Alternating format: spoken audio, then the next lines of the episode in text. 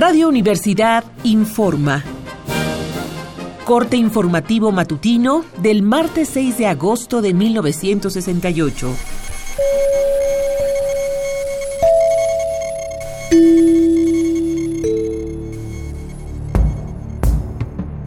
Esta mañana los periódicos publicaron varias notas sobre la marcha de ayer. Aunque se esperaba que esta fuera encabezada por el director del Instituto Politécnico Nacional, Guillermo Macié, se negó a asistir pocas horas antes de que empezara. Aún así, los informativos elogian el orden en que se produjo la manifestación, pues algunos lo ven como una muestra de la madurez que ha adquirido el movimiento. El periódico El Día indica que, además de alumnos politécnicos, hubo contingentes de la Escuela Nacional de Agricultura de las Normales y de la UNAM.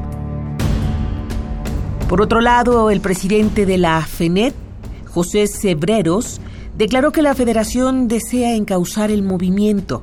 Sin embargo, se opone a ello el Comité de Huelga del Instituto Politécnico Nacional, pues considera que la FENET lo canaliza hacia la campaña presidencial e incita a causar daños.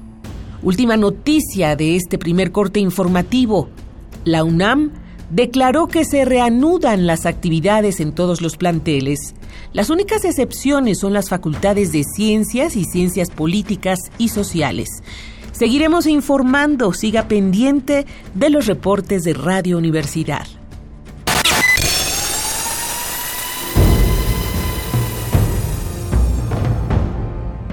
M68